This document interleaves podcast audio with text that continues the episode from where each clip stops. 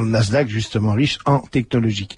Le dollar encore faible ce matin résiste mieux maintenant. Il est pratiquement inchangé à 1,2365 pour un euro. Alors meilleure résistance du dollar, mais baisse des valeurs européennes. Le CAC 40 à moins 1% à la Bourse de Paris pour euh, France Inter. Jean-Pierre Gaillard. Merci Jean-Pierre Gaillard. On termine avec la combinaison gagnante du Quintet Plus 8, 6, 13, 7 et 17. Vous écoutez France Inter. C'est l'heure de 2000 ans d'histoire avec euh, Patrice Gélinet. Bonjour. Bonjour Claire et bonjour bonjour à tous. Aujourd'hui, 1er février 1979, il y a 25 ans, la révolution islamiste en Iran. Quelques mots où deux seuls journalistes iraniens présents, et c'est le départ, l'empereur et Sarah pleurent. Une demi-heure après, c'était le délire à Téhéran. Écoutez.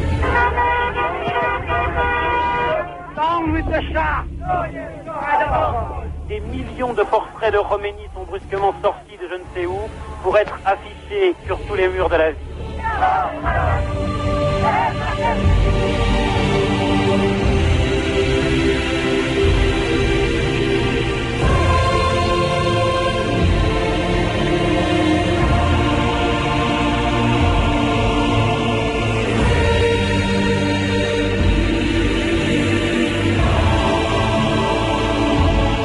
2000 ans d'histoire.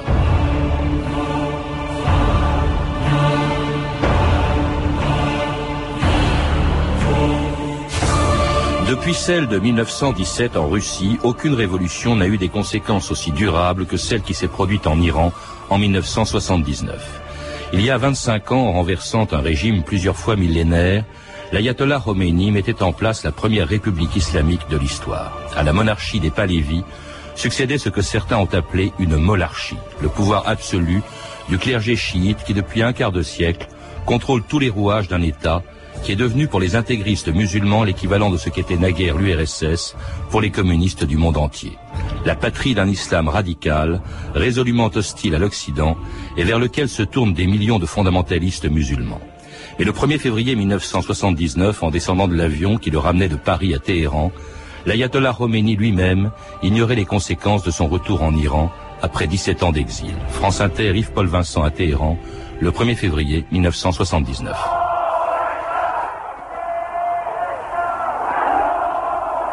Dans ce mur de foule, la Range Rover de l'ayatollah Khomeini cherchait à se frayer un chemin. Elle le faisait avec d'énormes difficultés en procédant par bonds successifs de 2 mètres. Et j'ai vu, à deux reprises au moins, mais il y a eu sans doute d'autres incidents de ce genre, un homme âgé et un enfant, happés par le capot, roulés sous les roues du véhicule. Roménie, tassé sur le siège avant droit, saluait sobrement des mains, et lui qui n'avait laissé percer aucun signe d'émotion ou de joie en descendant l'échelle de coupé du Boeing 747 d'Air France, je l'ai vu pour la première fois depuis longtemps changer de masque et sourire.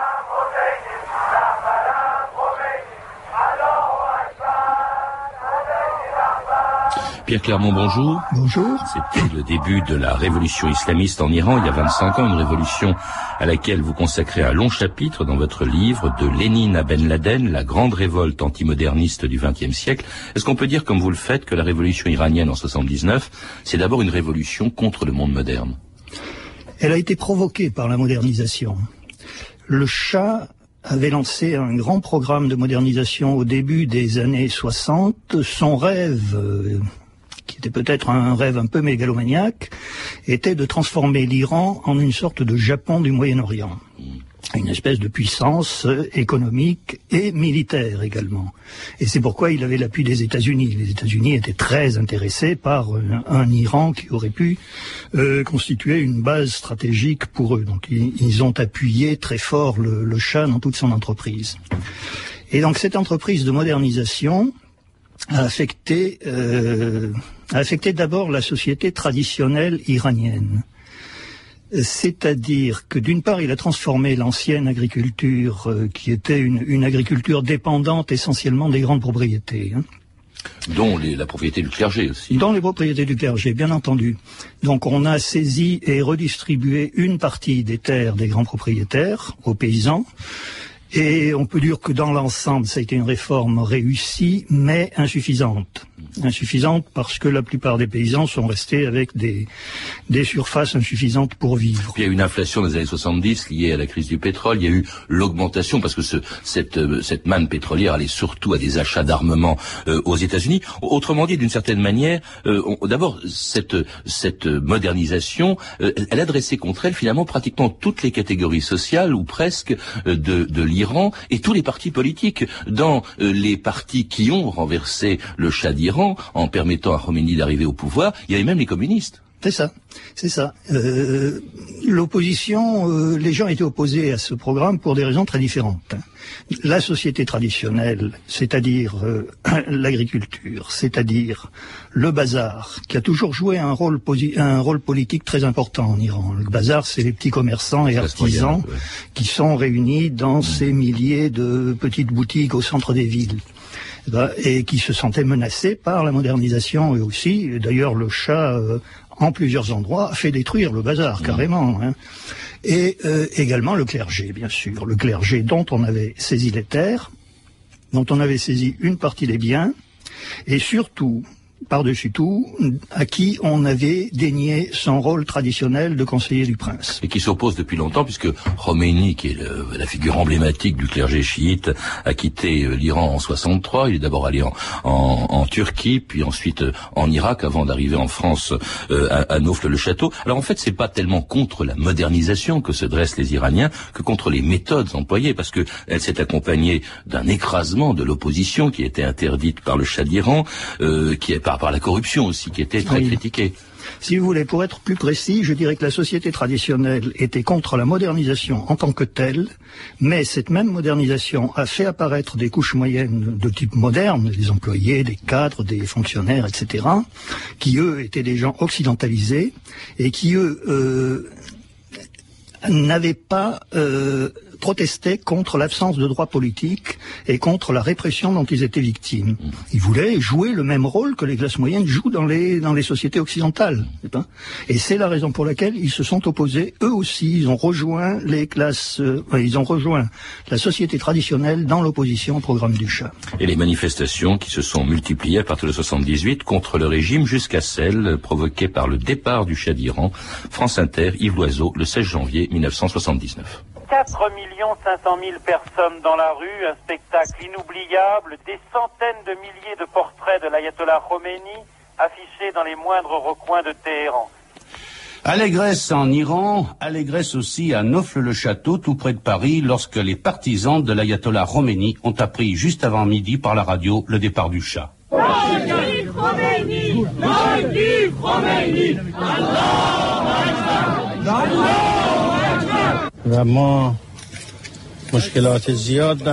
Pour nous, le départ du Shah n'est qu'une première étape. Il reste devant nous de nombreuses difficultés.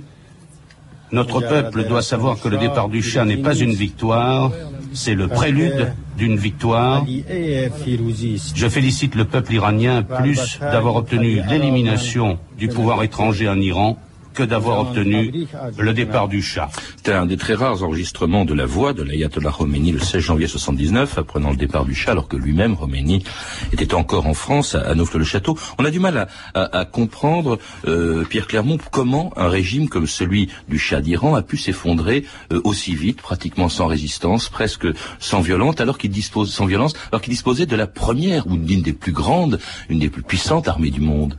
D'une part, il n'avait plus aucune base sociale. Le chat était arrivé à s'aliéner aussi bien la société traditionnelle que la société moderne. Donc, sur le plan de l'opinion, il n'y avait plus, euh, n'avait plus de partisans, à part une toute petite poignée d'oligarques qui euh, profitaient du système. Le seul, le seul appui du régime restait l'armée et la police. Et la redoutable SAVAC, la police politique. Oui, la police politique, euh, essentiellement la police politique d'ailleurs, et l'armée. Et l'armée a été employée à réprimer les manifestations des islamistes. Et les islamistes n'ont pas, ont fait preuve d'une euh, d'une obstination absolument extraordinaire dans ce domaine. Les manifestations ont duré plusieurs mois. À chaque manifestation, l'armée tirait. Il y avait des morts. Et immédiatement, on, on, reprenait, on organisait une nouvelle manifestation pour célébrer les victimes de la précédente. Et ça a duré comme ça jusqu'à ce que l'armée craque. Mais il y avait aussi le soutien des États-Unis. L'Iran, c'était le pays le plus important sur lequel s'appuyaient à l'époque les États-Unis dans la région. Oui, et cette armée était précisément organisée, entraînée, encadrée par les, par les Américains. Il y avait, je crois, quelque chose comme 30 à 40 000 conseillers experts américains de toute nature en Iran dans les années 70. Et bon, les Américains ont une certaine euh, propension à se rendre impopulaires. Mm. Et c'était un des, un des griefs principaux que l'opinion, et en particulier le clergé, adressait, adressait au régime, d'être un régime vendu à l'étranger. Et quand les quand l'épreuve de force est arrivée, bon, les Américains pouvaient rien faire en tant qu'Américains. Ils étaient obligés de se reposer sur les institutions qu'ils avaient mis en place et qui ont fini par lâcher. Et Carter les a lâchés aussi. Alors le chat s'en va. Euh, il va mourir quelques mois plus tard aux États-Unis, tandis qu'en Iran, Khomeini, avec le titre de guide de la révolution, met en place une constitution qu'on a du mal à, à comprendre en France. Euh, Pierre Clermont, euh, elle est à la fois théocratique et même parfois totalitaire et en même temps démocratique. Il y a des institutions depuis cette époque qui sont élus au suffrage universel. C'est le Parlement, le président. C'est très étrange. C'est très étrange. Les islamistes justifient ça, bon, d'une part, en, considérant que le pouvoir doit être, enfin les chiites hein, précisément, que le pouvoir doit être exercé par les gens qui ont l'oreille de Dieu. Oui, c'est ce qu'on appelle le velayat et faqih. Hein, c'est ça, oui, c'est ça. La souveraineté des théologiens, des juristes théologiens. Mais des juristes théologiens. Et d'autre part, il y a un autre principe qui est le principe de consensus. Alors, le premier principe assoit légitime l'autorité du euh, guide suprême, hein, du, grand prêtre, si vous voulez, et le second principe institue une représentation démocratique. Mmh. Alors c'est pour ça que du point de vue islamiste, c'est assez cohérent. Hein il y a euh, on, a du mal à comprendre. Par exemple, il y a un président élu au suffrage mhm. universel, il y a un parlement, mais au-dessus de tout ça, c'est ce que vous voulez dire, il y a un pouvoir religieux qui lui n'a de compte à rendre qu'à Dieu, hein, et au peuple, et qui peut dire, bah non, ça, ça va pas, etc. Alors, il y a, il y a ce qu'on appelle justement au-dessus du président de la République, il y a le guide suprême de de la révolution, c'était Khomeini, aujourd'hui c'est l'ayatollah Khamenei.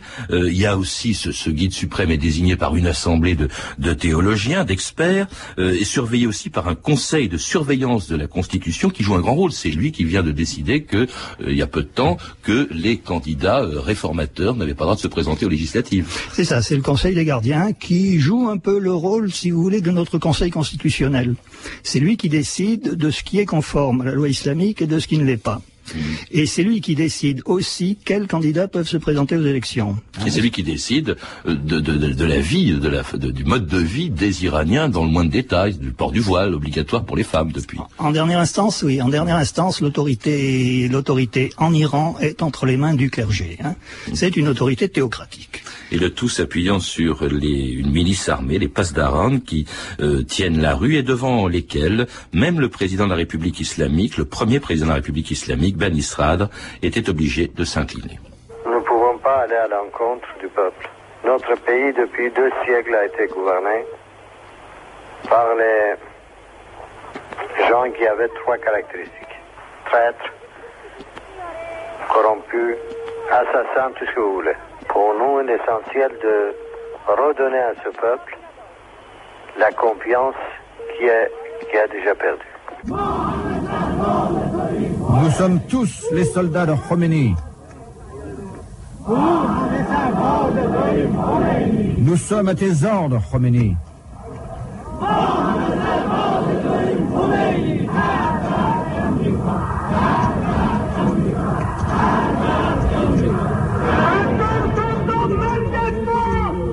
Hussein, crève donc Carter, sois déshonoré c'était une manifestation d'étudiants islamistes qui, en 79, était d'ailleurs à l'origine de la prise d'otage du personnel de l'ambassade des États-Unis à Téhéran. Étudiants d'ailleurs aussi qui, par milliers, vont aller mourir sur le front euh, de la guerre Iran-Irak qui a duré huit ans et qui a eu pour effet essentiellement de consolider ce régime. Saddam Hussein pensait pouvoir euh, le renverser parce que, après la chute du Shah, il semblait être faible. Au contraire, la guerre Iran-Irak pendant huit ans euh, a, littéralement consolidé le, le, régime, Pierre Clermont. Oui, il a durci les positions. Il a durci les positions et immédiatement, euh, il a créé un réflexe d'union sacrée, si vous voulez. Et là, délégitimé les gens qui s'opposaient au régime, euh, au régime des mollahs parce que bon très vite euh, qui passaient pour des traîtres euh, c'est ça. Dès la dès la démission de Banissandre les gens qui étaient dans l'opposition se, se, sont rendus compte que par les moyens classiques euh, par les moyens démocratiques si vous voulez parlementaires on n'arriverait à rien et ont décidé de passer à la lutte armée.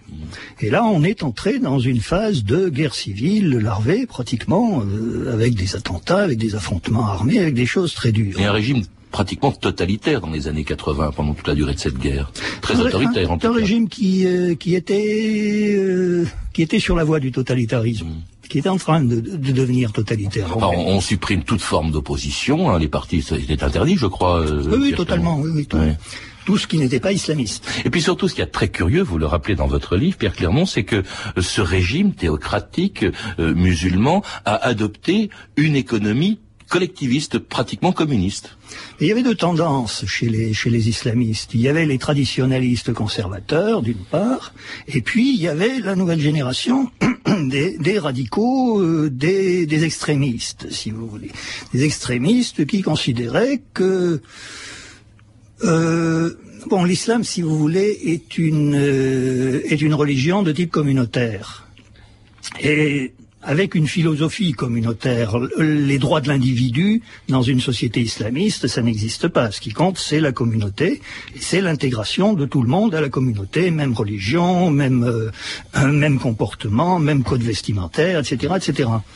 Et il leur a paru logique, ces extrémistes euh, de la tendance moderniste, si vous voulez, de mettre l'économie en accord avec cette philosophie de type communautaire. Donc on a débouché très vite, dès le départ, dès 81, 82, à toute une série de nationalisations qui ont fait passer sous le contrôle de l'État, je crois, euh, quelque chose comme 85% de l'économie iranienne. Hein. C'est une chose qu'on oublie de dire hein, quand on parle de l'Iran.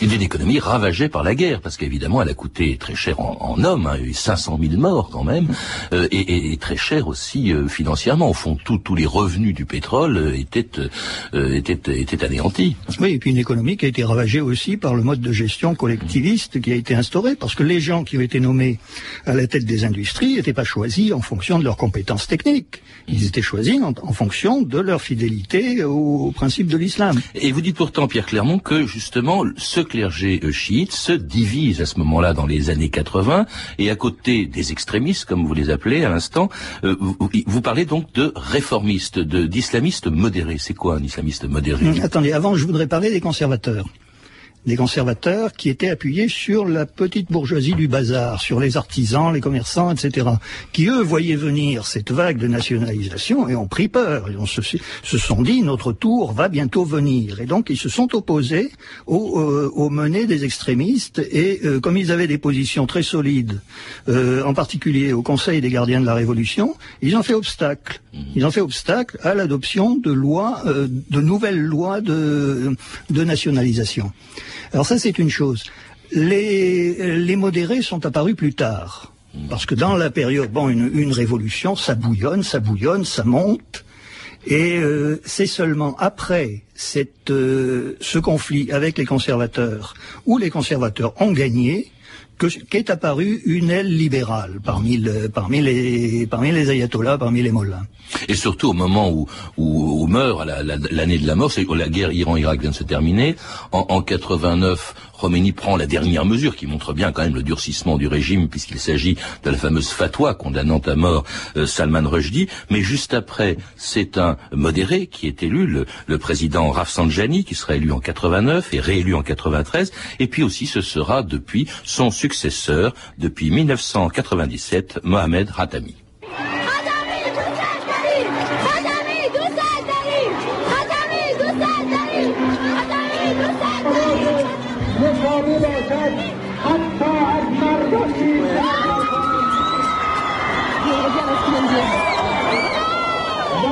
Des problèmes euh, des, jeunes filles. Il dit qu'aussi les jeunes filles qui sont maintenant très cultivées aujourd'hui, s'il y a l'égalité des chances, ils peuvent être plus efficaces que le monde. 60% des jeunes filles sont éduquées en Iran. S'occuper des jeunes est la base du travail de tout gouvernement. Et surtout le problème des jeunes filles et le problème de leur emploi.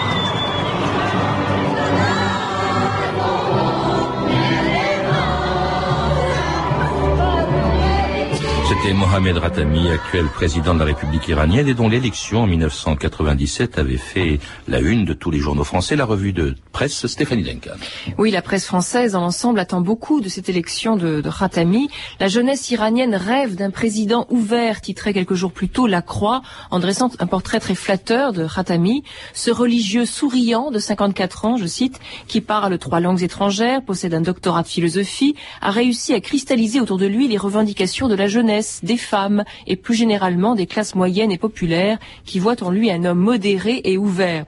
La Croix qui rappelle tout de même que cette élection, observée par le Human Rights Watch, une organisation de défense des droits de l'homme, une élection qui n'est ni libre ni équitable. Les candidats en effet sont choisis dans le cercle fermé de direction religieuse. De plus, depuis six mois, les intellectuels iraniens vivent dans un climat de peur causé par des assassinats et des arrestations.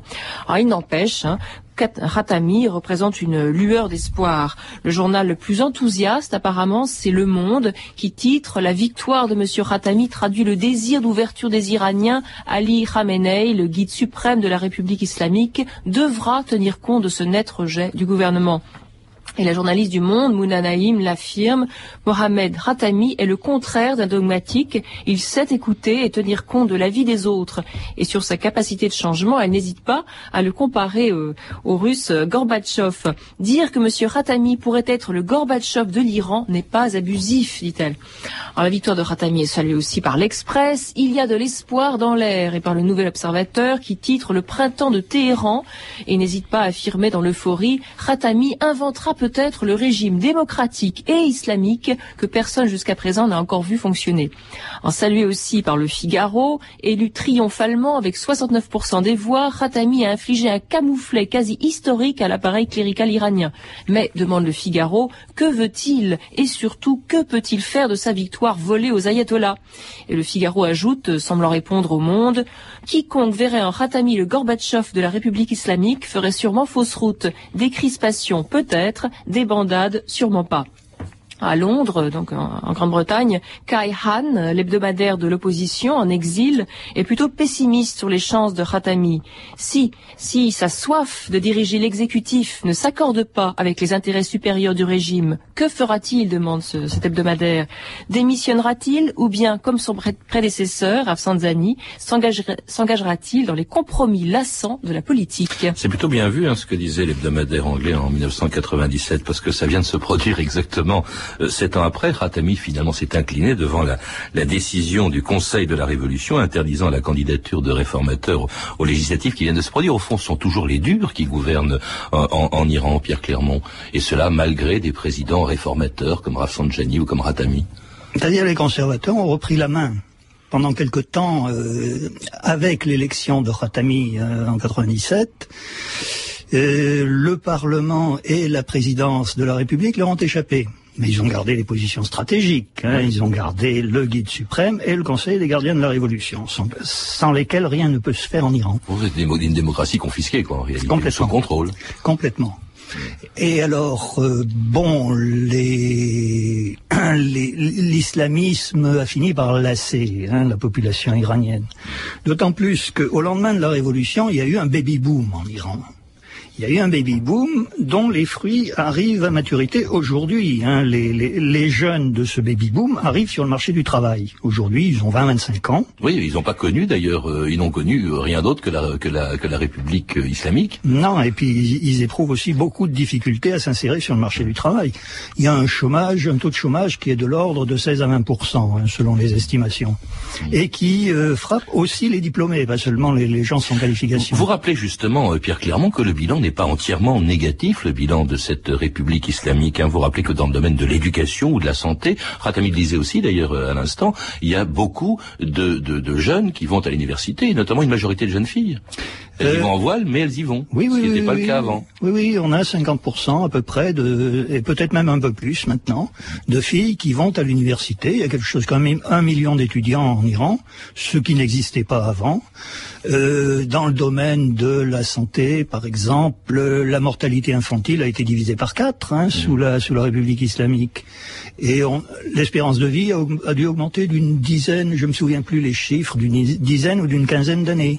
Bien que le, niveau de vie ait baissé. Hein, la démocratie n'a pas avancé d'un pas. Alors vous dites une chose également curieuse, Pierre Clermont, vous, vous dites qu'au fond, si l'Iran a un jour la chance de redécouvrir, ou de découvrir d'ailleurs plutôt, une démocratie réelle, elle le devra à Khomeini, parce que, dites-vous, il aurait empêché la mise en place d'un régime totalitaire. C'est vrai qu'il reste encore un Parlement et un président élu, d'où peuvent venir la liberté un jour?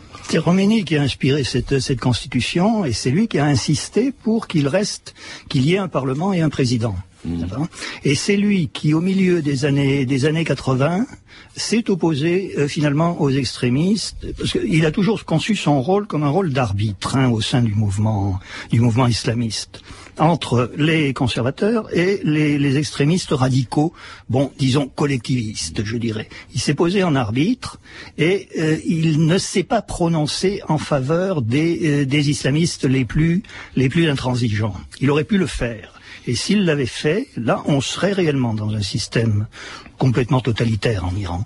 Hein. Il s'y est opposé et il a insisté pour que le bon, le- les faibles institutions démocratiques qui existent soient maintenues. Et est-ce qu'elles le seront vraiment un jour complètement démocratiques et Je quand crois qu'ils sont entrés dans la dernière ligne droite. Là, la comparaison avec Gorbatchev est assez, me Bien. paraît assez juste, y compris avec les défauts de Gorbatchev, plus précisément avec les défauts et les faiblesses de Gorbatchev. Merci euh, Pierre Clément. Je rappelle donc que vous êtes l'auteur d'un livre passionnant de Lénine à Ben Laden, la grande révolte antimoderniste du XXe siècle, publié aux éditions du Rocher, et dans lequel vous consacrez un chapitre à la révolution iranienne.